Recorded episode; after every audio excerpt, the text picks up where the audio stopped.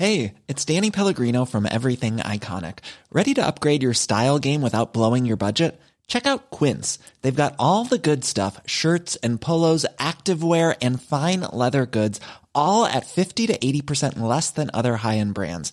And the best part? They're all about safe, ethical and responsible manufacturing. Get that luxury vibe without the luxury price tag. Hit up quince.com slash upgrade for free shipping and 365 day returns on your next order. That's quince.com slash upgrade.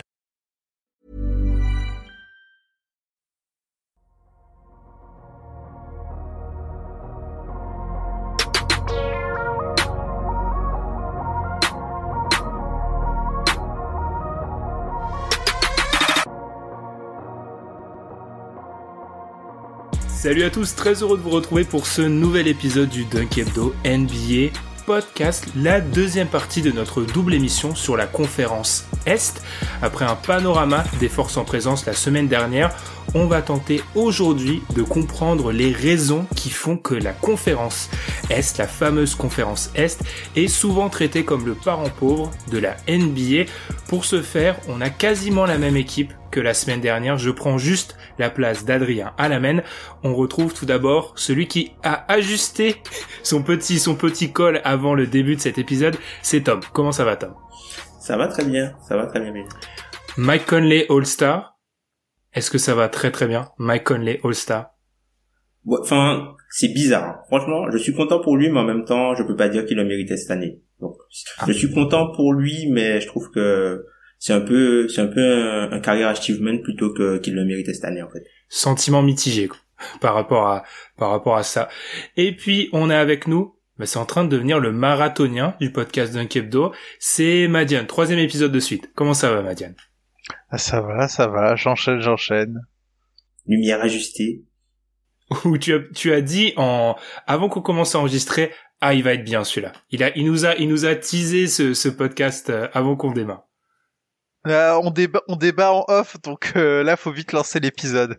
C'est ça, c'est souvent un bon indicateur. Si ça commence en avant l'enregistrement, c'est un très bon indicateur. Donc comme je vous l'ai dit, on va essayer de débattre dans ce dans ce podcast de un peu dépasser les clichés et comprendre pourquoi l'Est est une conférence dite moins bonne. On va justement se demander, bah, on se base sur quels critères pour ça? Pour, Sur quoi la conférence Est est moins bonne? Est-ce que la dynamique, elle est si ancienne qu'on veut nous le faire croire Et puis surtout, comment on peut expliquer cette, euh, différence? Est-ce qu'il n'y a pas des facteurs naturels qu'on peut parfois omettre? Alors, on va répondre à ça après la petite pause, avant ça, on vous rappelle comme d'habitude de nous suivre sur la plateforme où vous écoutez le podcast, sur YouTube, si cette plateforme c'est Apple Podcast, 5 petites étoiles, ça fait toujours plaisir. On est à 193 je crois, un peu d'effort pour qu'on arrive à 200. Puis nous on marque cette petite pause et on se retrouve pour parler de la conférence Est.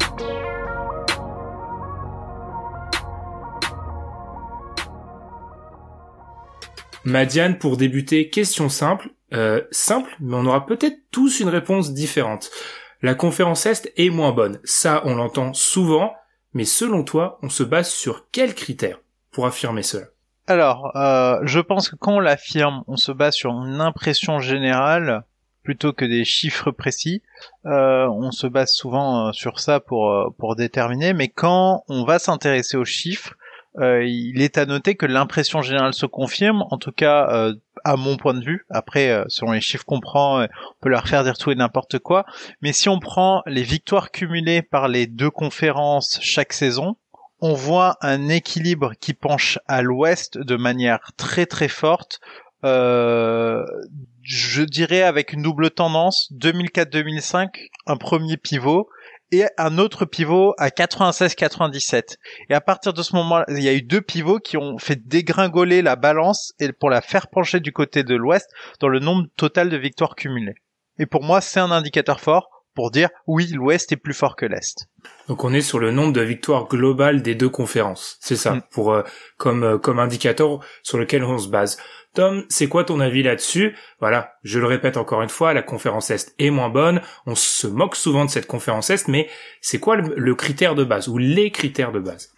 Alors je pense que un peu comme a dit Madiane, il y a une notion de bilan. Donc premièrement, je pense que ce sera euh, les bilans entre guillemets euh, des conférences, des équipes des conférences euh, l'une. Et on, se on remarque voilà une stat de, de, John Schumann qui a sorti ça dans ses Power Rankings en début d'année que sur les 22 dernières saisons, l'Est avait un moins un bilan négatif face à l'Ouest, donc du coup perdait face à l'Ouest pendant 21 saisons. Donc sur 21 saisons, sur les 22 dernières précédentes, l'Ouest avait un meilleur bilan contre l'Est. Donc typiquement, on peut se dire que ça, ça c'est déjà euh, un chiffre qui montre que quand il y a des, des, duels entre les équipes des deux conférences, généralement l'Est domine. C'est un facteur qui est en plus cette saison accentué par le fait que qu'il n'y ait à l'heure actuelle que quatre équipes en positif ou à l'équilibre qui sont à l'Est face à l'Ouest. Donc on va, on va parler des, des, des, grosses équipes entre guillemets. Donc euh, c'est le cas de, de Philly, qui est juste à l'équilibre. Et sinon, tu as les Bucks, Miami et aussi euh, les Nets qui explosent, euh, qui, ont explosé l'Ouest euh, cette saison. À part ça, toutes les équipes sont négatives. Et quand tu vas de l'autre côté, tu te rends compte que à l'Est, à l'Ouest, pardon, il y a que trois équipes qui ont un bilan négatif face à l'Est. Donc typiquement, tu te dis, ok, la conférence est moins forte. je pense que tu peux rajouter aussi le fait que euh, ça se joue aussi vraiment au niveau des playoffs. C'est un débat qui revient souvent au niveau des playoffs. On demande est-ce qu'on va peut-être, faut pas changer euh, les playoffs? Parce que tu te rends compte généralement que, on va dire que jusqu'au peut-être au neuvième voire dixième de l'est, de l'ouest pardon, il est quasiment au même niveau, voire un peu meilleur historiquement que le huitième de l'est. Donc typiquement, je pense que ça joue aussi dans la deuxième partie entre. On, va dire que la fracture se fait vraiment euh, jusqu'où les équipes de l'Ouest sont bonnes comparées à celles de l'Est. C'est ça. Si je parle de densité, est-ce qu'on est, d'accord? C'est la, la densité qui fait peut-être la différence. Et pour moi, cette densité, elle se, elle se voit sur quelque chose. Euh, vous en avez parlé aussi de ce bilan, euh, bilan largement en la, en la, faveur des équipes de, de l'Ouest. Pour moi, il est aussi intéressant quand on, on s'intéresse aux équipes qui vont en playoff. C'est-à-dire que quand on, on s'intéresse aux équipes qui vont en playoff, bah, sur les 23 dernières saisons, l'Ouest a remporté ce duel 22 fois. L'exception, c'est la saison dernière, où égalité parfaite. Le problème, c'est que il n'y avait pas le même nombre de matchs, donc quand j'ai été calculer les pourcentages, c'est encore une fois l'Ouest qui gagnait. Donc même sur les équipes en playoff, l'Ouest gagne plus souvent. Ce qui n'était pas le cas historiquement auparavant. Donc peut-être que là, on y reviendra, il y a peut-être une fracture fin des années 90. Euh, Madiane, je t'ai vu réagir, est-ce que tu as quelque chose à rajouter? Oui, on allait le développer, mais effectivement, euh, on a on a une fracture. C'est ce que je disais. C'est le premier pivot euh, dans cette équipe Est-Ouest aux alentours de de la fin de l'ère des Bulls de Michael Jordan. Et à partir de là, on a un premier pivot de déséquilibre entre l'Est et l'Ouest qui se crée au fur et à mesure des saisons. Eh ben oui, ouais, c'est c'est assez marquant et on verra que du coup, on est dans un cycle qui se finit pas trop. Et selon moi, une des questions euh, intéressantes, c'est, on, y reviendra après, c'est mais un cycle, je l'ai déjà dit un peu sur les pivots la dernière fois, mais un cycle de 25 ans NBA, c'est énorme. C'est plus un cycle. c'est plus trop un cycle à ce niveau-là. Euh, densité, d'accord les gars Est-ce qu'il y a d'autres critères selon vous qui montrent un peu cette différence? On a beaucoup insisté sur la densité. Moi, j'ai une petite, c'est pas vraiment une stat comme ça, mais si on reprend notre DH20, on a 13 des 20 meilleurs joueurs de la NBA selon nous qui sont à l'ouest. Est-ce que ça aussi, ça pèse la présence de stars du côté de l'ouest? Ah, clairement, clairement, mais même, euh, tu vois, on va prendre, pour, parler de quelque chose qui est d'actualité, on va le dire clairement. Mike Conley, comme tu as dit en début de podcast, il est, il est All-Star pour la première fois de cette saison, mais sur l'ensemble de sa carrière, pourquoi Mike Conley est pas All-Star? Puisque dans sa conférence, il y a James Harden, il y a Damien Lillard, il y a Stephen Curry, il y a Chris Paul. Donc tu vois, typiquement et même euh, enfin le, le star power à l'ouest. Alors je sais pas si c'est peut-être si, c'est lié euh, au fait que tout le monde était à l'ouest au moment où LeBron était à l'est. Du coup, il y a eu, il y a eu très peu de changements de stars, de grosses stars euh, à ce niveau-là. Et puis, les, les franchises de l'Ouest ont, ont, beaucoup essayé de recruter de l'autre côté. par exemple, si on parle de, de Dwight Howard, par exemple, qui, a, qui est passé de l'autre côté, typiquement. Donc peut-être que voilà, peut-être que en fait le le fait que tu besoin tu sois tu sois plus dans un modèle superstar hunting à l'ouest parce que pour arriver au sommet de l'ouest, il te faut euh, avoir énormément de matériel, mais du coup, tu vas plus je pense que tu tu tu plus euh, il y aura plus de, de, de conglomérats entre guillemets euh, de stars il faut pas oublier que ben globalement quand tu regardes pas pour refaire le parallèle, petit, gros marché, tout ça. Mais quand tu regardes bien, t'as des t'as des franchises à l'ouest, à Los Angeles, t'as Houston qui s'est établi vraiment comme une place forte ces dernières années. T'as aussi les Warriors qui se sont établis comme une place forte. Dallas et San Antonio sont des franchises qui ont toujours été construites sur la durée et qui ont, qui ont jamais euh, été euh, mauvaises. Donc globalement, en fait, tu avais euh, une certaine stabilité dans la conférence qui fait que voilà, globalement, tu avais des joueurs majeurs qui étaient dans la conférence et les résultats des équipes permettaient que ces joueurs-là puissent rester dans des équipes compétitives et puissent rester longtemps sans ressentir la frustration de ne rien gagner. C'est ça. Je vais, je vais me permettre. Alors, on va déjà, on va déjà entrer dans le vif du sujet sur les explications de cette différence. Et je vais, pour aller dans le sens de Tom, au début, et peut-être un peu bifurquer ensuite pour te donner la parole, Madiane, j'ai voulu m'intéresser, moi, au mouvement des meilleurs joueurs des meilleurs joueurs de la décennie précédente. Alors c'est pas parfait ce que j'ai fait, mais j'ai pris un article de Bleacher Report qui listait les 30 meilleurs joueurs selon eux. Alors c'est pas parfait, mais j'ai tout, j'ai voulu analyser les mouvements. Alors ce que j'ai fait déjà, c'est que j'ai regardé, bah, dans cette liste, il y a 9 joueurs qui n'ont jamais changé d'équipe. Petit élément intéressant déjà, il y en a 8 dans la décennie qui n'ont pas changé d'équipe, qui étaient à l'ouest. Le seul joueur dans les 30 meilleurs de la décennie qui est resté à l'Est, c'est Giannis. Alors il est arrivé dans le courant de la décennie, mais c'est Giannis. Autrement, Damien Lillard n'a pas bougé, Stephen Curry n'a pas bougé, Clay Thompson n'a pas bougé, etc. Ensuite, j'ai ensuite voulu regarder les mouvements. En me disant, partant du principe comme Tom, je vais voir qu'il y a une, il y a, il y a, il y a beaucoup de mouvements est vers ouest. Il y a 42 mouvements au total de tous ces joueurs-là. Par exemple, le mouvement, ce que j'appelle mouvement, c'est Kawhi qui va de San Antonio à Toronto, mouvement vers l'est, qui revient mouvement vers l'ouest. À ma grande surprise, le mouvement le plus euh, qui se reproduit le plus souvent, c'est d'aller de l'ouest vers l'est. 13 fois ça s'est fait sur 42. En fait, pour hmm. moi, ce le, le problème de l'est, c'est qu'en fait les mouvements de superstars sont éphémères. On y reviendra. Les, les mecs passent et parfois reviennent. Le, je trouve que ce qui est le meilleur indicateur d'où va aller un mec, c'est souvent où il est drafté. Et là, on va revenir à un problème de base, c'est que souvent les meilleurs sont draftés à l'ouest. Donc qu'est-ce qu'ils font? Bah ils restent. Et dans ton prime, t'as pas le temps de faire quatre équipes. Donc si ta deuxième équipe elle est déjà à l'ouest et que c'est dans un contrat que tu entames à tes 27 ans, 28 ans, ça devient compliqué ensuite. Madiane, qu'est-ce que tu penses par rapport à ça? On est allé dans, plein de sens sur euh, euh, la répartition des, des stars. Non, mais c'est très intéressant et je vais poursuivre en parlant de draft justement parce que c'est le sujet. Et en, en fait, il y a deux dynamiques. Moi, au début, je me suis dit, ok, les top 3 de draft doivent être plus souvent monopolisés par l'Ouest. C'était mon postulat de base, mon hypothèse de base. Je suis un peu fouillé dans les dernières années, je me suis rendu compte que j'avais tort. C'était pas forcément le cas. C'est-à-dire que euh, on se retrouvait pas forcément avec euh, l'Ouest euh, avec tout le temps le top 3 ou qui monopolise les top 3 de draft. C'est même euh, plutôt équilibré, à ma grande surprise.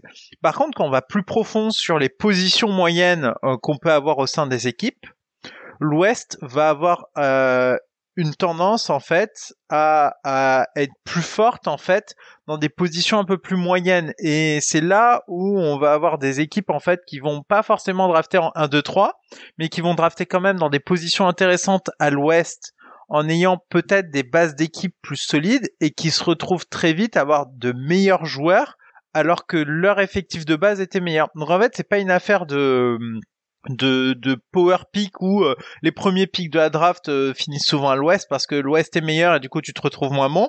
C'est qu'en fait, au niveau des moins bons, des moins bons des deux conférences, euh, en fait ça s'équilibre. Néanmoins, pour être moins bon à l'ouest, t'as moins besoin de détruire ton effectif. Et c'est ça qui va donner cette, ce déséquilibre.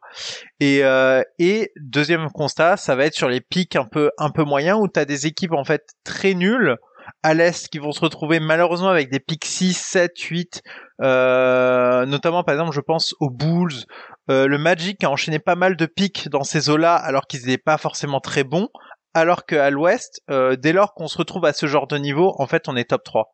Et c'est ça qui va qui va donner cette dynamique, c'est que que le bas de de l'est est, est, vraiment beaucoup plus bas par moment que le bas de le bas de l'ouest. Je te vois très perplexe, Tom. Est-ce que tu as quelque chose quelque chose à dire? Ou penseur Je sais pas. Ouais, bah, je suis, je suis plutôt d'accord en fait avec euh, ce qu'a dit Madiane, puisque quand tu quand tu regardes, euh, même dans dans, le, dans un, processus, de, de déconstruction, t'as pas besoin vraiment d'être hyper vraiment hyper mauvais et d'être agressif pour perdre des matchs à l'Ouest, puisque globalement le niveau euh, interconférence, le fait de jouer en fait plus une plus grosse portion de tes équipes de tes matchs contre des équipes qui sont plus fortes, bah, en fait t'as pas besoin de hyper hyper affaibli pour perdre plus de matchs en fait. Et je pense que c'est quelque chose qui joue beaucoup. Et, je pense qu'il y a eu aussi euh, une notion aussi de peut-être de, tanking malin et beaucoup de chance aussi à la loterie pour les équipes de l'Ouest. Parce que typiquement, euh, quand tu regardes les, les dernières drafts, euh, Luka Doncic, bon, il y a eu le trade à Atlanta, mais il arrive à l'Ouest. Zion Williamson arrive à l'Ouest. Jamorant arrive à l'Ouest. T'as euh, euh, euh, comment il s'appelle?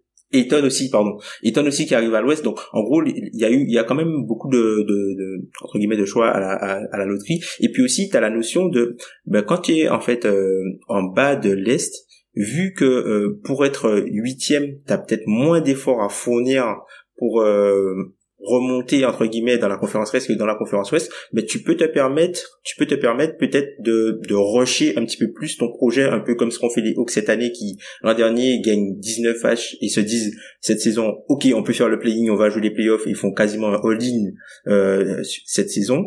Donc typiquement, je pense que la façon, on va dire que c'est comme si tu as deux segments et euh, le segment de l'Ouest est beaucoup plus long pour arriver au euh, en haut que l'Est. Donc du coup, des équipes qui sont en bas à l'Est vont peut-être se dire que c'est plus facile d'aller au milieu de la conférence puisque si l'objectif du propriétaire de l'Est c'est de simplement de faire les playoffs, il va pas s'emmerder à faire euh, entre guillemets une reconstruction très pensée si ce pourquoi il fait sa reconstruction c'est arriver en playoff alors qu'à l'ouest la construction de ton équipe va demander beaucoup plus quelque chose de beaucoup plus technique puisque le niveau à atteindre pour même être dans les 8 est beaucoup plus haut.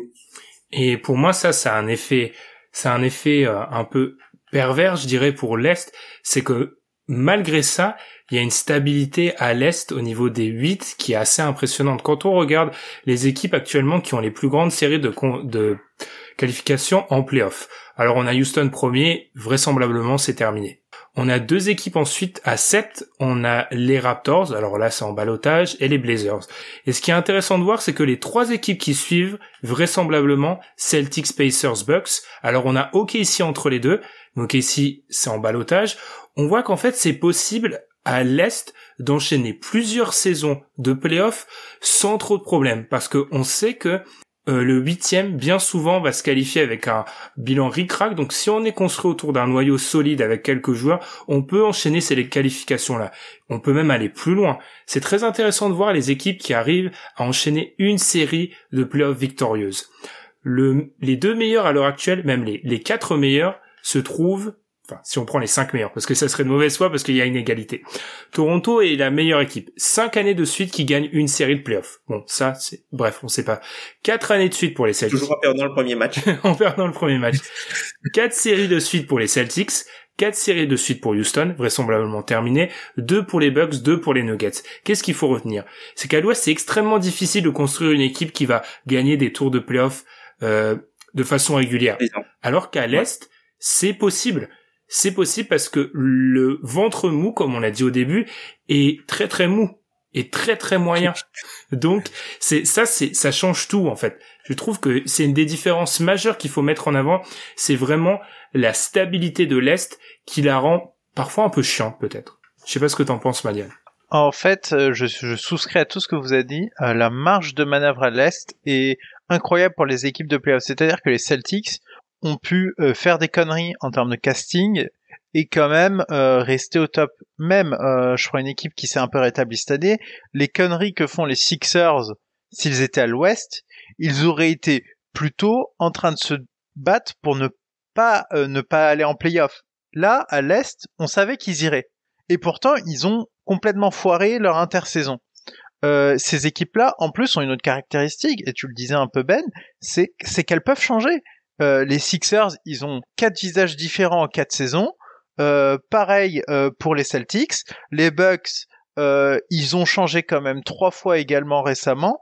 Un peu différemment certes, mais ils font des transitions en fait à chaque saison et euh, ils, ils savent les Raptors les Raptors les Raptors changent complètement et il n'y a pas de il y a pas de sujet ils arrivent à enchaîner et à continuer à être là à l'Ouest il te suffit de pas grand chose de rater et tu te retrouves très vite en difficulté on pense notamment à Portland qui avec deux trois erreurs s'est retrouvé de très bonnes surprises à un moment avec Terry Stotts. On les voyait pas en playoff après le départ d'Aldridge. Ils s'y retrouvent. Ils se sont retrouvés très vite en difficulté. Puis de nouveau là. Et, vraiment, ça, ça, on voit que ça tient qu'un cheveu. Une équipe aussi forte que les Denver Nuggets euh, a souvent été neuvième à l'Ouest. Et il leur fallait pas grand chose, mais ils se rataient très peu. Euh, J'ai une autre équipe aussi en tête, les Wolves. C'est anormal qu'une équipe comme les Wolves soit aussi basse alors ils font des conneries, etc. Mais avec un joueur aussi fort que Carl Anthony Towns, être à ce point mal euh, régulièrement ces dernières saisons, alors qu'en plus c'est pas des peintres que t'as à côté, t'as vraiment des bons joueurs à côté. Plus une grosse star, il y a qu'à l'ouest en fait où tu peux te retrouver aussi vite dans le mal. Donc en fait, il suffit pas grand chose à l'ouest, tu te loupes de pas grand chose et tu tu chopes pas un strapontin en playoff. J'aimerais bien qu'on ouvre maintenant, euh, messieurs, le chapitre LeBron James, parce que mm. Tom, quand j'ai envoyé la trame du, du podcast, qu'on ne respecte absolument pas, hein, pour être pour être totalement honnête, euh, Tom m'a dit Ben rajoute le point euh, LeBron James. C'est un truc sur lequel on va pas être d'accord. On, a on commençait déjà à en discuter avant avant le début de l'émission. Tom, je te laisse l'honneur. Euh, explique-nous pour, pourquoi, selon toi, dans cette différence qui, on l'a dit, hein, dure depuis 25 grosses années maintenant, bah LeBron James qui a quand même qui est quand même resté longtemps à l'est, bah il a pesé là-dedans. Hmm. Je pense que, enfin, LeBron James, je pense que le fait qu'il euh, y ait eu euh, le, regroupement du coup avec euh, D Wade et Chris Bosh à Miami a un peu cassé la conférence. C'est-à-dire que ça a enlevé, ça a créé une super équipe et ça a enlevé deux équipes entre guillemets qui étaient bien placées dans le ventre mou. Ça a enlevé le, euh, du coup, le hit qui, qui, est monté au sommet, mais du coup les Cavs sont redescendus tout en bas et les Raptors sont redescendus tout en bas pendant un petit moment. Après, les Raptors ont réussi à remonter quelque chose juste un peu après, mais typiquement, tu vois, tu as, parlé tout à l'heure des Raptors qui arrivent à bien se maintenir, mais globalement, le run des Raptors, il commence par une par euh, une tentative de tanking pour Wiggins raté, où il transfère Rudy Gay à Sacramento pour tanker et l'équipe décolle, typiquement. Donc, moi je trouve que en fait l'arrivée de, LeBron James enfin la création des des des des, des Amigos je pense que ça a cassé vraiment la ça a cassé vraiment la, la conférence et puis après tu t'es retrouvé avec euh, ben, très peu de rivales en fait dans, dans cette équipe là et, dans, dans cette conférence là et typiquement c'est un reproche qu'on fait beaucoup à LeBron James. On lui dit ben regarde à l'ouest hein, quand t'es à l'est t'élimines aucun Hall of Famer en fait typiquement. Puisque le niveau des t'as pas il a éliminé aucune équipe historique vraiment euh, à l'est LeBron James. Et en fait t'as eu aussi beaucoup d'équipes qui comme LeBron était dans la conférence mais personne ne fait des all-in. Comme par hasard là LeBron James il part à l'ouest. Les Nets font all-in les Bucks font all-in Philly fait all-in Toronto fait all-in pour récupérer euh, entre enfin entre guillemets pour récupérer Kawhi Leonard donc typiquement peut-être que alors c'est peut-être pas c'est peut-être par euh, entre guillemets sérendipité mais c'est quelque chose qui, euh, pour moi, a, un rôle. Ça, ça s'explique peut-être pas forcément, mais moi, je trouve que le fait qu'il y ait LeBron James dans la conférence et tu sais que tu vas pas battre ce gars-là, ben ça a freiné beaucoup d'équipes sur la l'utilisation de leur asset pour se renforcer quand il était là. Alors Madiane, je sais qu'on est tous les deux pas d'accord là-dessus. Euh, je vais te laisser commencer. Alors, euh, moi je pense qu'il y a un facteur confondant qui est lié à LeBron James, mais qui n'a rien à voir avec notre affaire de Est versus Ouest. Je m'explique. C'est hein que si on regarde l'équilibre des titres entre les deux conférences, on n'a pas un fort déséquilibre, historiquement. On ne l'a pas. Et en fait, le all-in, pour moi, ce n'est pas une affaire de d'équipes de milieu de playoff qui vont euh, du coup se battre entre elles, c'est une affaire du titre. Et justement, les équipes se sont mis à faire all-in pour le titre. Mais elles étaient déjà dans, dans cette espèce de range très fort à, à l'est et euh, ils sont allés se renforcer pour aller chercher leur title shot. Euh, pour moi, ça n'a beaucoup d'anglicisme dans trois phrases, quand même, je dois vous avouer. Désolé pour Montaigne. En tout cas, euh, ces équipes-là ne, ne, se renforcent pas pour être très fortes dans le dans le haut milieu de playoff euh, de l'est. Elles y étaient déjà. Elles y vont pour le titre. Et pour moi, ça n'a rien à voir avec le débat de pourquoi est-ce que les équipes de playoffs sont moins fortes euh, à l'est. Euh, néanmoins, il y a un point sur lequel je pourrais te accorder, c'est que c'est vrai que la dernière saison euh, où l'est a été plus fort que l'ouest, c'est 2008-2009, donc pas très loin avant la formation du trio. Néanmoins, ça reste quand même une tendance lourde depuis 1996-97, en fait depuis 97-98, le bilan des équipes de playoff euh, de, de l'Ouest est bien supérieur à celui de l'Est. Donc pour moi la tendance euh, était déjà là à ce moment-là. Et c'est pas le James qui a changé. Il a changé les, les dynamiques d'accès au titre, ça je suis d'accord, mais ça n'a pas changé euh, l'équilibre entre Est et Ouest. Alors moi, pour asséner le deuxième coup à, Tom, euh, alors je dirais moi deux choses. D'abord, en fait, selon moi, il n'y a pas eu de fuite. Pour moi, le, tu mets en avant un effet LeBron James s'il y a des fuites. Quand j'ai fait mon bilan des mecs qui vont vers l'est, qui fuit LeBron James concrètement? Qui fait une, une vraie fuite Alors, on peut me citer Paul George, mais c'est un trade qui l'amène à, OK, à OKC qui vraiment fuit la conférence. Il n'y a pas d'exemple dans les joueurs majeurs de la décennie. On peut me donner Dwight Howard. On peut me donner Dwight Howard. C'est un trade aussi. C'est un trade aussi.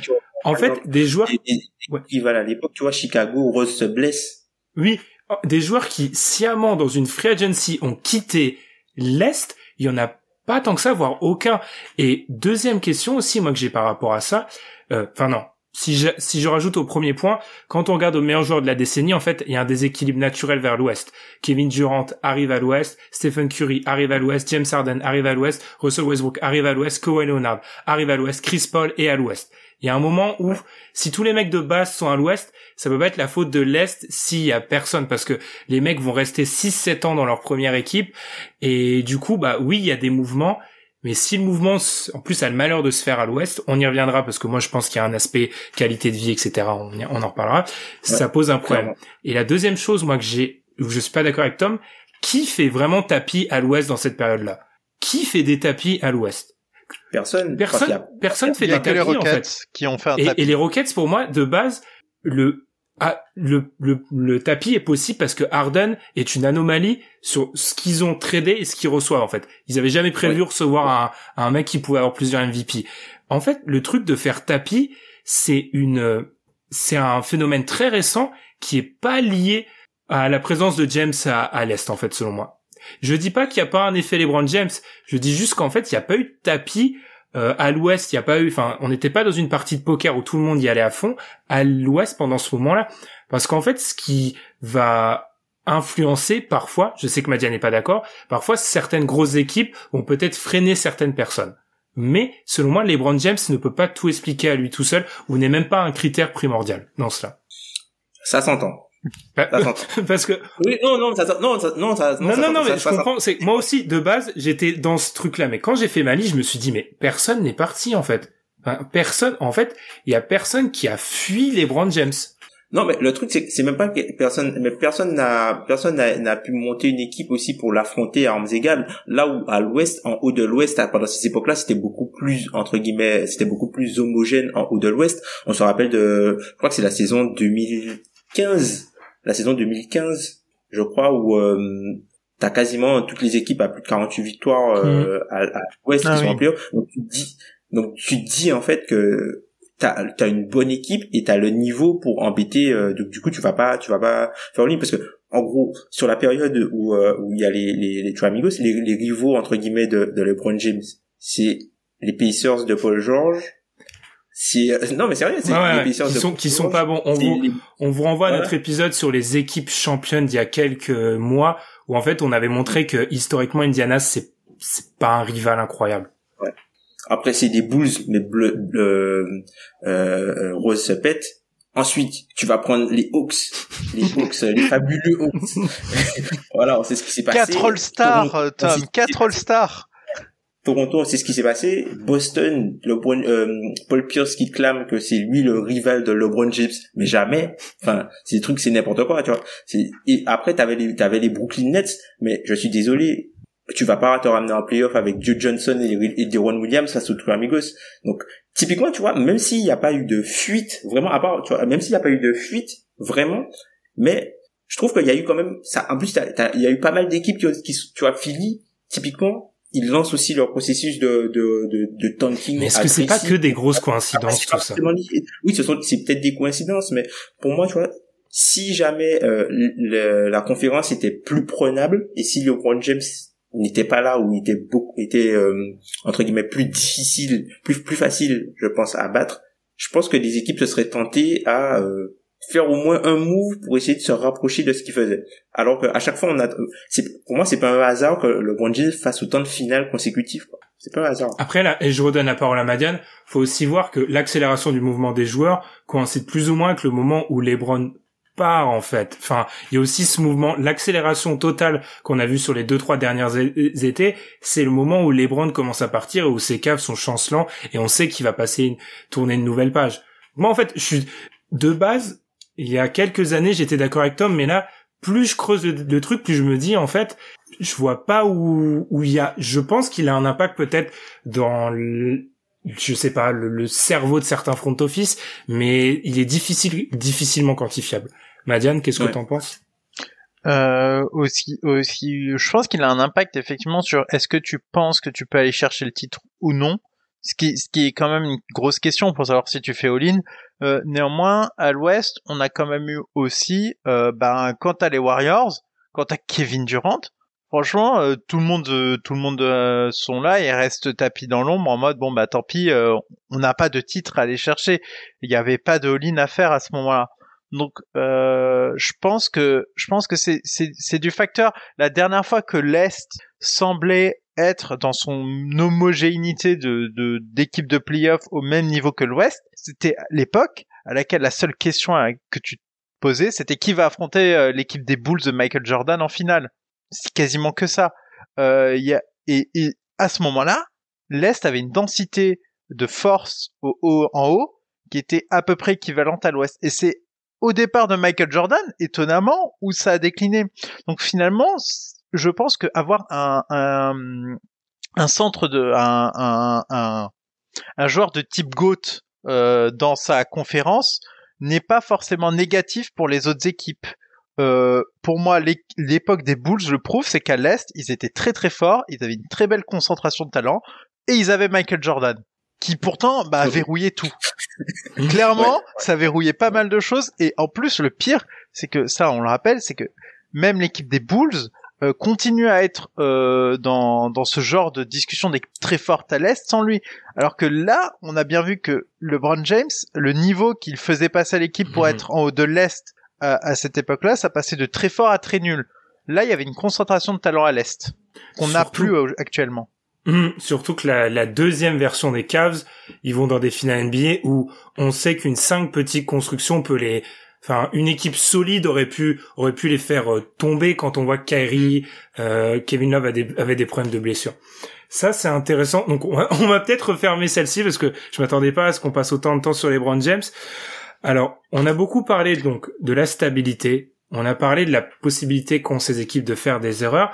Moi, j'aimerais bien parler de d'un point que je trouve important qui n'est jamais assez abordé. C'est peut-être l'importance du basket dans euh, j'ai appelé ça les territoires. Bon, on n'est pas dans le on n'est pas dans le Périgord, mais j'appelle j'appellerais ça dans dans les territoires. Alors, ce que je veux dire par là, c'est quand quand on regarde des des études d'opinion euh, au niveau du basket, on se rend compte que en réalité, c'est pas c'est pas une surprise, le basket est dominant dans très peu d'États aux États-Unis. Bizarrement, les rares États où il est dominant sont tous à l'ouest. C'est-à-dire qu'on est dans l'Oregon, on est dans le Colorado, on est dans l'Utah. Alors parfois c'est même dominant euh, je parle de basket professionnel, pas de basket universitaire, vraie différence.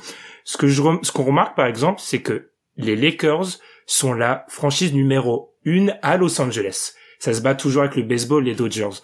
Les Knicks et les Nets ne le sont pas du tout à New York. Ils sont même pas dans le top 5.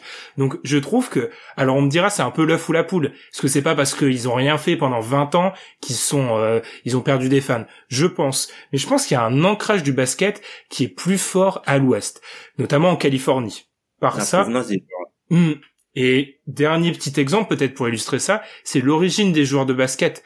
Euh, quand on regarde alors déjà, on prend. On va partir du principe qu'il y a 500 joueurs qui graffitent autour du basket NBA. Il y en a 100 qui viennent pas des États-Unis. Voilà, on est sur un, une base de 400. En moyenne, sur les dernières saisons, il y en a 50 qui viennent de Californie et il y en a 25 qui viennent du Texas. On est sur deux États de l'Ouest où il y a sept équipes. Donc, si on voit parfois ce message qu'on a chez certains joueurs de revenir chez eux, mécaniquement ils sont avantagés. Parce qu'en fait la plupart des joueurs viennent de chez eux. Euh, on a l'exemple Kawhi, James Harden, Russell Westbrook etc viennent de ça. Et en plus si on parle de la qualité de vie ça fait que je pense qu'il y a des phénomènes naturels qui avantagent l'Ouest que n'a pas l'Est. Enfin tu demandes à un mec demain d'aller vivre euh, en Californie même si c'est Sacramento ou à Milwaukee je pense que le choix est vite fait. Et il y a des affaires financières Hmm. On, peut revenir là-dessus, mais euh, il y a des joueurs qui laissent énormément d'argent de côté dans des taxes euh, en passant d'une équipe à l'autre, et il y a des États à l'Ouest où c'est très avantageux. Euh, je pense notamment au Texas, où bah quand t'es joueur NBA, le salaire il est capé, mais tu gagneras un peu plus d'argent si tu es dans une de ces franchises-là. Il y a aussi des avantages fiscaux finalement à ce que certains joueurs s'installent à l'Ouest. Hmm. Et, ça, je trouve, je trouve que ce sont des points qui sont pas assez abordés parce que oui, si la qualité de vie elle est meilleure, il faut arrêter de prendre les joueurs pour des mecs qui vivent sur Touquet. Si la qualité de vie elle est meilleure, etc. Euh, il y a un peu, un moment, il y a le choix qui pèse. Enfin moi, quand j'ai fait mes petites listes, j'ai trouvé ça incroyable de voir que quand j'ai décrit la carrière d'un mec comme Chris Paul, c'est écrit Ouest, puis Ouest, puis Ouest, puis Ouest, puis Ouest. Le mec qui reste à l'Ouest en fait. Donc il y a, y a, un moment quand tu changes cinq fois d'équipe, il y a peut-être il y a peut-être des facteurs. Alors il y aura le facteur Chris Paul qui va être compétitif, mais aussi la qualité de vie parce que alors il est passé de New Orleans, il était à Los Angeles, Houston et il se retrouve dans l'Arizona. Bon, il a fait une petite pige à ici. Il se retrouve dans l'Arizona, qui est un des seuls États où le basket est aussi très prégnant. Donc ça, c'est des phénomènes que l'Est, sur lesquels l'Est ne peut pas lutter en fait, tout simplement. Hmm. Mais typiquement, même quand tu regardes la conférence Ouest, pour euh, rester sur, ton point, quand tu regardes la conférence Ouest, les, les, les entre guillemets les, les endroits entre guillemets les moins attractifs de la conférence Ouest, c'est quoi? C'est les Pelicans, New Orleans, hmm. puisque les Pelicans, c'est Memphis, et c'est Minnesota. Et typiquement, ces trois franchises-là, si tu fais, La tu peux discuter qu'elles sont à l'est, en fait, ces franchises tu peux discuter que ces, ces trois franchises-là sont à l'est, mm. typiquement. Et je pense que, bah, comme tu l'as dit, c'est pas un hasard. Ouais, enfin même on peut prendre Portland en fait, qui a une belle, une bonne qualité de vie, c'est cité. Enfin, ça fait beaucoup d'éléments qui font que bah oui, il y a ce déséquilibre, déséquilibre là existe aussi peut-être sur ces critères là qui sont totalement, enfin c'est humain. Enfin, ceux-là on peut pas, on peut pas les les retirer. T'as d'ailleurs cité la Louis, euh, New Orleans, Tom. Louisiane c'est un pôle de jeunes joueurs aussi. Enfin il y a il y a beaucoup de joueurs qui viennent de Louisiane. Enfin c'est très intéressant. Et moi j'ai trouvé ça super intéressant de voir que il y a de moins en moins de joueurs qui viennent de New York et de sa région. Alors je sais pas comment l'expliquer mais ça descend. Tout, tout ce que les chiffres que j'ai trouvés montrent qu'il y a de moins en moins de joueurs qui viennent de là et de plus en plus qui viennent du Texas. Et ça, c'est un, un petit point à, à surveiller. Est-ce que vous avez d'autres phénomènes que j'ai appelés naturels qui pourraient expliquer ce déséquilibre-là? Ouais, moi, moi j'en ai un qui, qui finalement euh, est un peu dans la poursuite. Euh, c'est, on va parler un peu de géographie. Euh, on a parlé du fait que l'Ouest, en fait, finalement, c'est pas l'ouest des États-Unis. C'est très étendu et c'est très diffus. Ça va jusqu'au centre-est finalement des États-Unis quand tu vois où sont placés les Grizzlies, les Wolves, etc. Donc euh, moi j'ai regardé ça et en fait finalement quand on regarde les déplacements que doivent faire des équipes, quand à l'est et que tu vas euh, affronter une équipe de l'ouest, tu traverses littéralement l'entièreté du pays euh, pour aller euh, dans ces zones-là, alors que tu as plein d'équipes qui sont un peu au centre du pays, notamment, par exemple, tu es dans le Texas, finalement, ça revient un peu au même d'aller à l'est ou à l'ouest, alors qu'il y a des équipes qui sont Enfin, la plupart des équipes de l'Est, en fait, sont littéralement sur la côte et en fait se tapent tout le temps des énormes trajets. Et pour moi, mhm. euh, forcément, c'est un facteur. Quand t'enchaînes 80 matchs dans une saison et que tu traverses tous les États-Unis pour jouer un match à l'Ouest et que tu te retrouves ben, sur la côte, bah c'est compliqué. Et ce phénomène est moins amplifié pour les équipes de l'Ouest parce que euh, elles vont euh, souvent jouer euh, dans la zone et du coup elles vont pouvoir enchaîner un déplacement bah, typiquement à OKC. Et ben justement si tu vas de OKC à une équipe de, de l'Est derrière, finalement c'est pas très loin. Alors que quand tu joues une équipe de l'Est et qu'ensuite tu tapes une équipe de l'Est, tu pourrais avoir le malheur de tomber contre Portland, et ben tu traverses tous les États-Unis. Une des équipes de Los Angeles, tu retraverses tous les États-Unis. Et finalement, les déplacements de calendrier, euh, c'est plus simple finalement d'enchaîner euh, des équipes euh, ouest puis est que l'inverse. Ce qui est très très étonnant, mais la carte veut ça. Et simplement pour rebondir là-dessus, même de point de vue bilan, quand tu vas finir un road trip et tu dois te taper Portland, Utah, Denver, avant de rentrer à la maison, Mhm. avec l'altitude, tout ça, enfin, c'est- des facteurs, ce sont des facteurs qui, qui, qui jouent, enfin, qui vont à l'encontre des, des franchises de, de, de, de l'Est, typiquement. Hein. Quand tu dois finir un road trip euh, où tu dois faire, par exemple, t'es es parti peut-être depuis, euh, t'es à l'extérieur depuis, tu dois, t'as 6, 7 matchs à jouer à l'extérieur, tu commences ton road trip et après tu dois te finir euh, euh, avec euh, Denver, Portland et Utah. Ben, typiquement, t'es proche de la maison, t'as tendance à prendre des blocs parce que tu dis, allez, on, on y va quoi. On va on va terminer ça à la maison. Enfin, typiquement, tu tu vas pas rester dans ces matchs-là et ces équipes-là sont avantagées en fait quand elles reçoivent des équipes de l'est euh, chez elles, euh, non seulement par l'attitude, mais aussi par rapport à, bah, à tout ce qui a dû se passer avant qu'elles arrivent les jeux- à- pour les jouer quoi. Mm. Pour moi, il y a un exemple euh, tout récent, c'est celui du Heat de Miami qui a fait un, ro- un road trip de 7 matchs de 12 jours à l'ouest. C'est totalement inhumain ça. Ça c'est vraiment Ouais. et ils se sont bien sortis en plus. C'est ça qui est incroyable. Ils se sont plutôt bien sortis. Mais ça ça revient à, à un truc que moi j'ai trouvé vraiment fascinant. Alors c'était un article, j'essaierai de le partager sur les réseaux sociaux qui m'a vraiment moi, c'est pour ça hein, ce débat part un peu de cet article euh, sur ces phénomènes naturels qui montrait que, en gros, alors là, je pense que cet argument n'a jamais été donné dans le débat Est-Ouest, l'importance de, en fait, du voyage. Peut-être certains de nos auditeurs ont peut-être eu la chance de voyager sur des grandes distances à travers euh, la planète. C'est prouvé que quand tu, tu voyages d'est vers l'ouest, c'est beaucoup plus dur que de voyager d'ouest vers l'est pour ton pour ton corps. Et en fait, il y a des chiffres même en NBA. Quand tu, tu vas vers l'est, 45% de victoire en NBA, 45. Quand tu vas vers l'ouest, 36. Et ça, c'est indépendamment des, c'est 9 points d'écart. hein. Et ça, c'est indépendamment des, des conférences. Vous imaginez la différence? Et dans cet article, il parlait notamment de Quinn Cook. Alors à l'époque, il était du côté des, des Warriors, qui expliquait en gros, cuisine, cuisine. Cuisine qui expliquait qu'en gros, pour eux, le pire, c'était vraiment le moment où ils allaient jouer euh, contre les Knicks, parce qu'en fait, pour se remettre d'un point de vue physiologique, il te faut deux trois jours. Sauf qu'en fait, les franchises de l'Est, c'est encore plus dur pour elles de faire ça. Donc, alors, on dit pas, je ne dis pas que ça explique absolument tout. Je dis juste que quand tu prends, t'empiles un peu tous ces facteurs-là, tu comprends pourquoi il y a une telle différence. Parce que tu peux pas avoir 20 ans de domination qui s'explique que par, alors c'est souvent l'argument des franchises un peu moins inspirées. C'est vrai qu'il y des, y a des GM de moins bonne qualité à l'ouest. Il y a peut-être des proprios moins inspirés à l'est, pardon, mais ça ne peut pas tout expliquer en fait. Il y a un moment, il faut comprendre qu'il y a des facteurs naturels. Et celui-là, il est assez, il est assez incroyable. Ça rejoint ce que t'as dit, Madiane. Mais quand tu dois aller faire un road trip, quand t'es dans la zone, euh, quand t'es, je sais pas, allez, on va prendre, euh, on va prendre Philly, que tu dois aller jouer des matchs qui sont finalement le dimanche matin, même pour les équipes de l'Ouest, mais qui pour toi, c'est 9 heures du matin, tu viens d'arriver à Los Angeles, c'est normal en fait que tu, tu prennes des, des pilules à chaque fois. Mm. Très bien les gars. Clairement. Est-ce qu'il y a des choses à rajouter sur ces facteurs que j'ai appelés entre guillemets naturels par rapport à la, à la différence? Alors, du coup, je pense qu'on peut attaquer le dernier point. Et le dernier point, c'est, alors, est-ce que la NBA doit s'occuper de ce problème-là? C'est-à-dire que c'est souvent présenté comme un problème, on va être honnête. Est-ce que c'est la mission d'Adam Silver de régler cela? Parce que si moi je me mets à la place d'un auditeur, les gars, j'écoute tout ce qu'on a dit, je me dis ouais, ok, en fait, euh, ça va durer encore dix ans et ça va être la même chose. L'Ouest va toujours être meilleur naturellement que l'Est. Est-ce qu'il faut, Madiane, est-ce qu'il faut changer ça? Euh, moi, je pense que ça va être très difficile de le changer sans briser en fait de manière artificielle l'équité sportive, parce qu'il y a beaucoup de facteurs contre lesquels en fait tu peux pas lutter. Tu peux pas lutter contre les facteurs naturels qu'on a expliqués. Tu peux pas lutter sur la popularité du basket à moins d'aller sur des temps de 30, 40 ans où faudrait créer des nouvelles générations de basketteurs à l'Est. Il y a, y a beaucoup de choses en fait contre lesquelles c'est très difficile de lutter. Donc le seul moyen de le faire, ce serait de, de le faire de manière euh, totalement artificielle.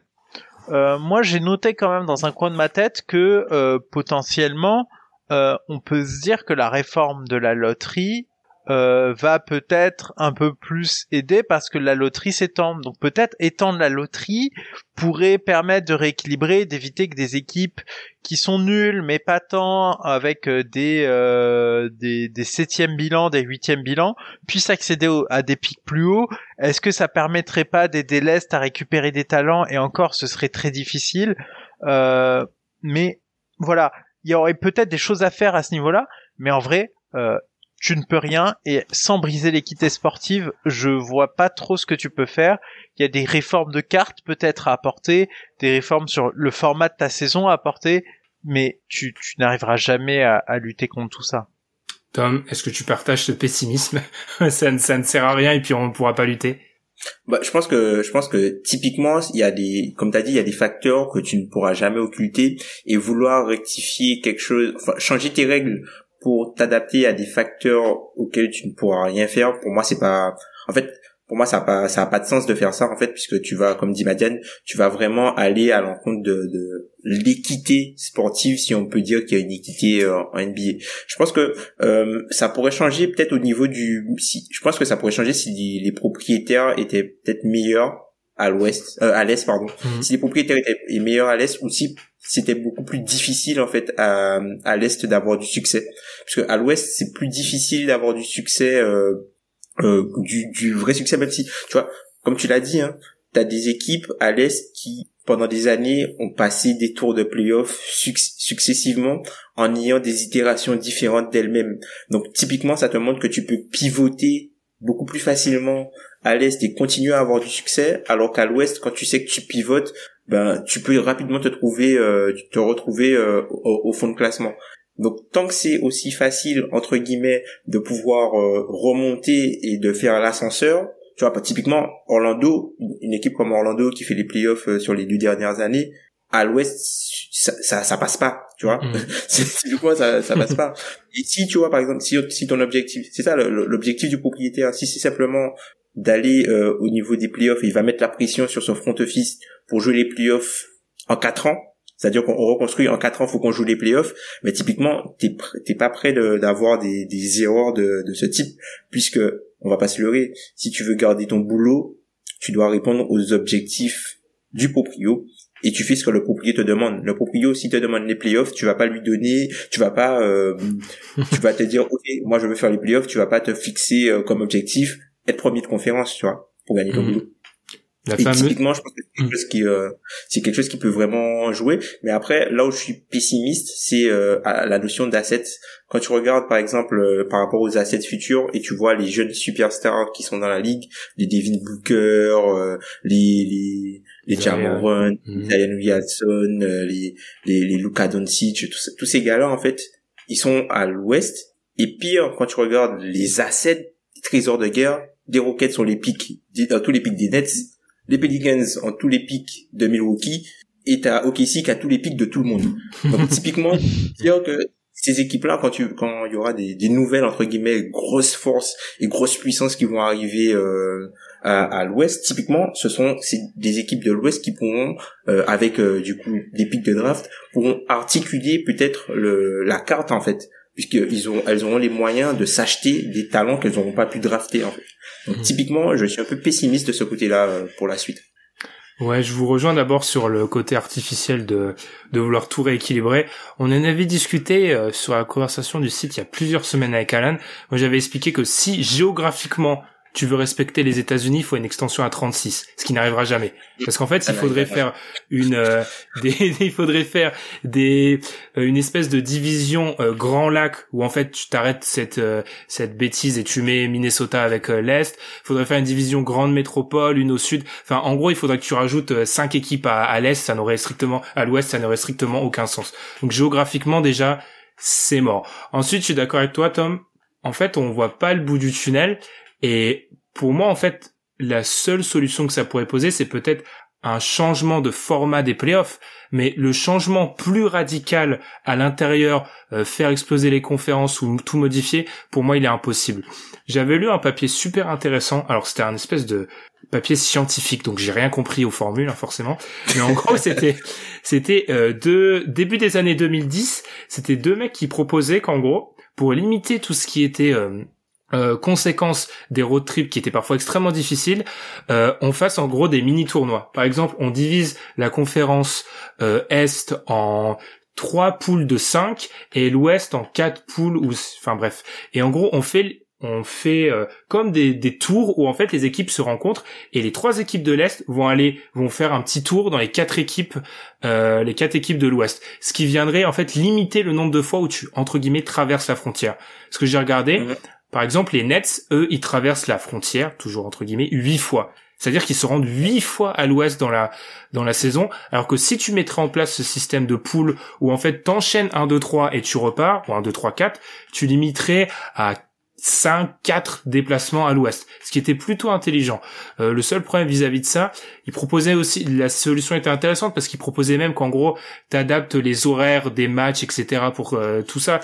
C'était Mm. c'était intéressant. Mon seul problème vis-à-vis de ça, c'est que la NBA n'aimerait pas parce que si un des groupes est euh, faible à un moment, ça pourrait te donner des affrontements où tu aurais plusieurs jours de suite avec des des rencontres pas très intéressantes. J'ai trouvé l'idée intéressante. Ouais, typiquement. ouais. Typiquement, c'est quelque chose qui pourrait qui pourrait contribuer à, à un peu faire bouger les lignes. hein. Mais après, moi, j'y, enfin, la refonte du calendrier, la suppression des 82 matchs, tout ça. Moi, j'y crois pas du tout, ça. Je n'y crois pas du tout. Ah, Tom, ah oui, Tom n'était pas là, le jour où on avait fait ce, Ouais. cet épisode-là. Je- Oh, c'est pas c'est pas le sujet du jour, mais je me demande si ça s'il y aurait une vraie influence. C'est-à-dire c'est-à-dire les gars, si on doit conclure cet épisode, c'est ad vitam aeternam. C'est-à-dire que l'Ouest sera Non. toujours meilleur.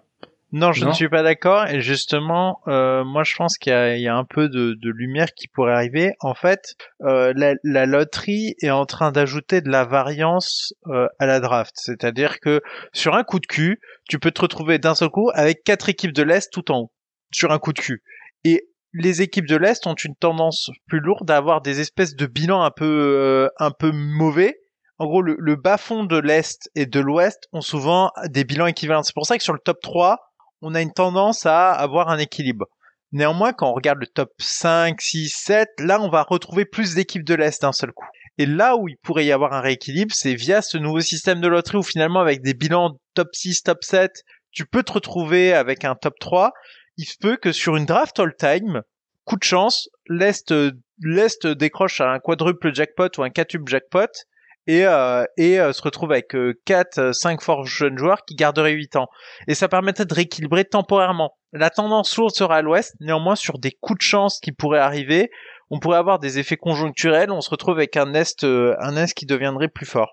Parce que typiquement, si tu as des joueurs générationnels qui se retrouvent d'un seul coup à l'est à 3, 4, 5, eh ben d'un seul coup, euh, ça va attirer les équipes, euh, les, les meilleurs joueurs de l'Ouest pour des éventuels all-in pour aller chercher le shot pour le titre euh, et tout ça. Si t'avais par exemple euh, LeBron, euh, KD, euh, Harden, euh, tous à tous à l'aise, chacun dans, dans sa franchise, avec peut-être Curry aussi, eh ben euh, le potentiel que ces équipes fassent all-in en allant attirer un autre joueur top 20 NBA aussi est très forte et du coup ça te fait ben, un gros masto plusieurs petits mastodontes à l'est. Ça pourrait arriver, mais faut de la chance.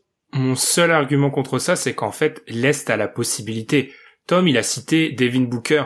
Devin Booker, il est pas pris numéro 1 de la draft dans une draft où l'Ouest a le pick 1.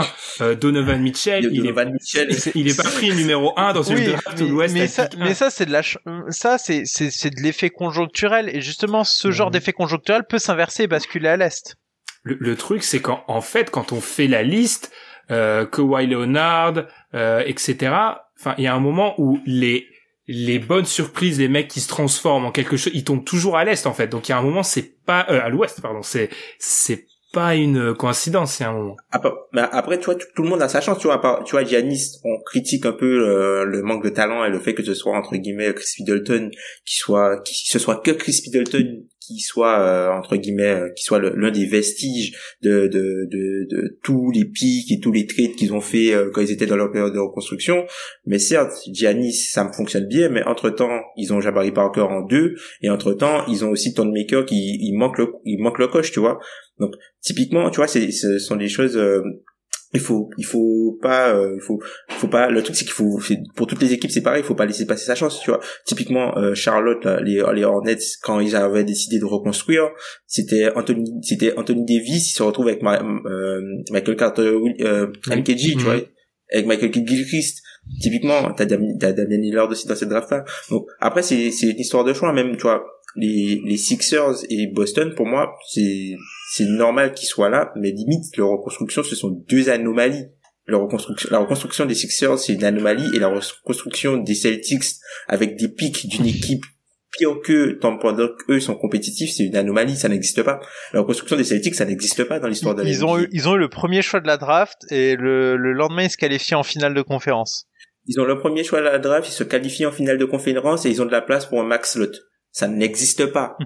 Ça n'existe pas, ça, n'existe pas. Et sur la période, typiquement à chaque fois, ils signe, ils, signent chaque année un joueur au max, à part l'année où ils récupèrent Kyrie.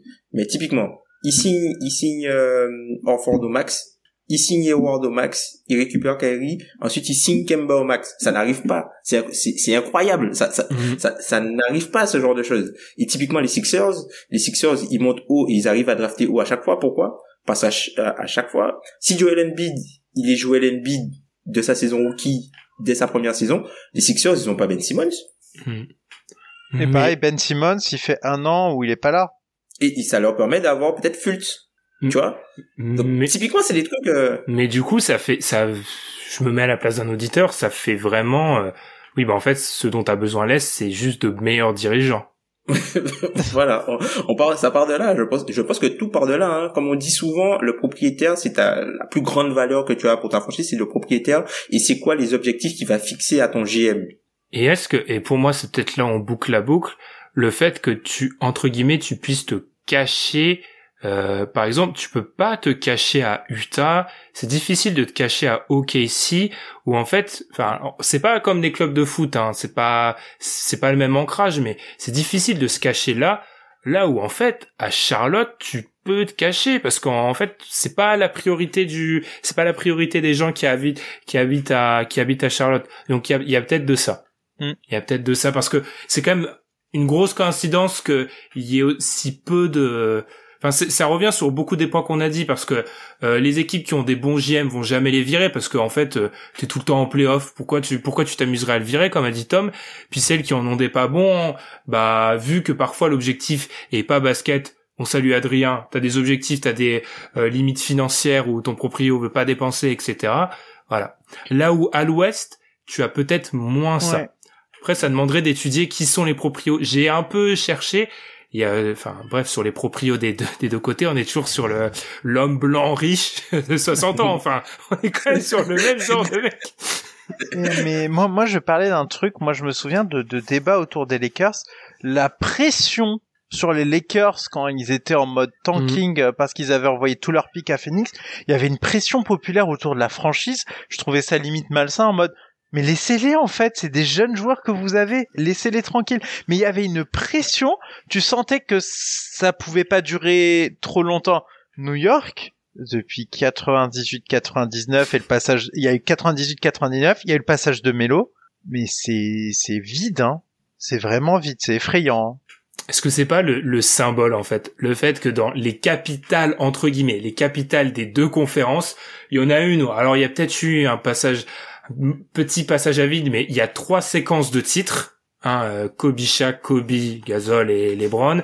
Euh, les, les Knicks, il y a eu zéro séquence de finale de conférence, donc c'est c'est peut-être euh, c'est peut-être là la, la, différence. Ça fait peut-être le, le symbole. À savoir si c'est pas aussi des locomotives à, un moment, tout simplement. Mm. Très bien les gars. Bah, on a vraiment, je pense qu'on a beaucoup défriché. On a parlé euh, impact du voyage, qualité de vie, euh, oui, parce que vivre, vivre à Portland, c'est mieux que vivre à Milwaukee, ou, à, ou à Détroit. Voilà. D'ailleurs, ça c'est, alors on va pas faire de l'histoire des États-Unis, mais le fait que euh, la les changements urbains, parce que j'ai, alors pour être honnête avec vous, j'ai dû travailler sur ça un jour pour mon master. Euh, le fait que les changements urbains aux États-Unis touchent beaucoup plus les villes de l'est, ça aussi, ça doit peut-être jouer en fait, parce qu'il n'y a pas de Cleveland, de Détroit à l'est, à l'ouest, ça n'existe pas en fait. Donc, euh, donc avoir Minneapolis, ça doit être dans le froid, c'est une ville de tech. Hein. Enfin, il faut donc euh, À voir. il y a beaucoup de choses. Euh, en une heure, c'était assez difficile à, tout compacter. Je vous laisse une dernière carte blanche, messieurs, parce que je sais qu'on a un peu tous préparé le podcast. Est-ce qu'il y a quelque chose que vous voulez dire pour euh, conclure? Je commence par, je vais commencer par Tom. Tiens. Non, enfin, je pense qu'on a, on a bien fait le, on a bien fait le tour, euh, enfin du entre guillemets du delta et la, la, la, discrepancy entre guillemets entre les deux conférences désolé Montaigne. Mais euh, je pense qu'on a bien fait le tour de, des facteurs qui pourraient l'expliquer et pourquoi ça ça pourrait être amené à durer et euh, pas forcément à, à s'améliorer dans un sens comme, dans un autre. Et puis euh, ben ben nous on a on, reste spectateur hein, on reste spectateur mmh. et puis on attend comme chaque saison après trois semaines de compétition l'article qui dira que l'est est meilleur je l'ai trouvé pour chaque année. je me suis amusé, je l'ai trouvé pour chaque année quand même. Euh, Madiane, ta carte blanche? Euh, je pense que si on veut se poser euh, ces questions, le seul moyen finalement de résoudre ce problème, c'est que l'est et l'ouest n'existent plus. Je, je pense que vraiment, euh, à part, à part, à, part, à part, à part, à part, si, à part si t'enlèves, si la, si la notion de conférence disparaît au sein de la NBA, on ne se posera peut-être plus autant la question. Je pense que le fait qu'il y ait une notion de conférence fait qu'on a nos projecteurs euh, braqués dessus et notre œil euh, dessus, mais je suis pas sûr que du coup la notion de conférence en NBA ait beaucoup de sens dans la logique des choses euh, telles qu'elles sont dans la vie réelle. Je suis pas d'accord parce qu'en fait, on parlerait de la domination de la Californie et du Texas. En fait, on, les, les termes seraient différents, mais on parlerait du fait qu'en gros, il y a deux États qui dominent le basket. On arrêterait de étiqueter ça conférence et on étiqueterait ça État, en fait. Ouais, ouais peut-être, ouais. ouais. Ou alors On, on, on, passera une ligne en disant, bah en gros, tout le sud des États-Unis, la Sun Belt, etc., euh, ils, ils gagnent tout. Pour moi, en fait, on se posera toujours la question. On est aux États-Unis, on se posera toujours la question point de vue géographique parce que c'est trop la disparité, si elle continue à exister, t'exploses la conférence Est, la conférence Ouest, qu'est-ce qu'on se dit? Non mais euh, il y a une zone urbaine au nord-est des États-Unis, ils font rien, là où les autres gagnent tous les titres. Enfin, mm. je, je suis ça, tu vois, ça, je suis pas sûr que ça change quelque chose. Mais je pense que du coup là, on serait plus proche des causes si on raisonnait ainsi que si on ah. raisonnait en Est-Ouest. Là, là, quand tu parles du Texas, de, de la Sunbelt, là, on touche plus à ce que ça représente en termes de cause que quand on dit conférence Est, conférence Ouest. Hmm, totalement. Ouais. Ça peut se comprendre. C'est le découpage de la NBA, hein. c'est le hmm. découpage que la NBA a fait euh, dans les années 70. C'est peut-être ça le problème. Hein. 50 ans après, c'est peut-être ça le, le, le, vrai problème. Après, on en a déjà parlé. Le c'est insoluble. Ou alors faudrait on a parlé de ce fameux trio là, c'est le trio qui pose problème entre guillemets. Hein. C'est-à-dire que tant que t'as Memphis, Minnesota, New Orleans, si tu les laisses et que ces équipes-là ne basculent pas à l'est, t'es bloqué. Enfin, t'es bloqué. Ouais, t'es, complètement bloqué. C'est pour ça d'ailleurs. Attendre peut-être que rajoute, je rajoute deux équipes à l'ouest, par exemple, si on passe à 32, si on rajoute deux équipes à l'ouest, t'en as peut-être juste, t'as besoin de juste qu'une glisse euh, entre guillemets à l'est donc tu peux faire soit euh, du coup tu fais glisser euh, Minnesota que ils sont mm. en en haut par là, tu vois, ou sinon glisser euh, juste euh, New Orleans quoi, qui est plus proche. Mm. Parce que d'un côté, ces équipes-là aussi, elles permettent peut-être parfois le road trip d'être un peu moins difficile. Quand je regardais les mm. calendriers de toutes les équipes à, à, l'est, souvent en fait, ce, ce que fait la NBA, c'est que tu vas jouer à Memphis, mais tu fais pas Memphis et ensuite tu fais pas Memphis, Houston, Dallas, tu fais pas ça. En fait, tu vas juste faire Memphis un aller-retour en te disant c'est une équipe de l'Ouest qui parce que le, le trajet d'avion est un peu moins est un peu moins long. C'est plus court. Mm, très bien. Eh ben, on espère que ça vous a plu. On aime toujours faire ce genre d'épisode où on va un peu s'attaquer à des idées reçues et on va un petit peu les les démonter. On, avait vu, euh, on a d'ailleurs vu. Alors je l'avais pas dit aux membres de l'équipe, mais le podcast sur l'héliocentrisme a très très bien marché. Donc on vous remercie sur un sujet qui est euh, copernicien. Donc euh, c'est franchement c'est ça, ça a fait plaisir que ça marche. On espère que ça vous a plu. Si vous avez la moindre réflexion, quelque chose qui peut-être euh, un désaccord, etc. N'hésitez pas à réagir Twitter euh, en, en, nous citant, message privé, etc. On répond à tout. Parfois on fait un peu de temps, mais on mais on répond. Euh, du coup les gars, c'était un plaisir. On se retrouve la semaine prochaine. Alors cette fois-ci, promis, c'est terminé. On parle plus d'Est. Et on parlera pas non plus d'All-Star Game, à ma, à, moi, à ma grande déception. On vous souhaite du coup un très bon All-Star Game, même si vous l'aurez déjà vu au moment où vous allez écouter cet épisode. Et puis à la semaine prochaine. Salut Tchuss Salut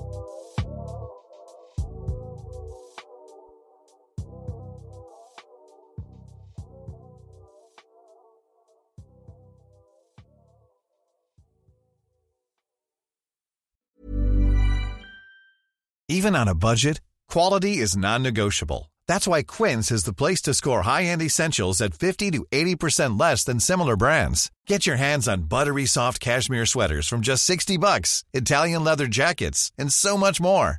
And the best part about Quince, they exclusively partner with factories committed to safe, ethical, and responsible manufacturing. Elevate your style without the elevated price tag with Quince. Go to quince.com slash upgrade for free shipping and 365-day returns.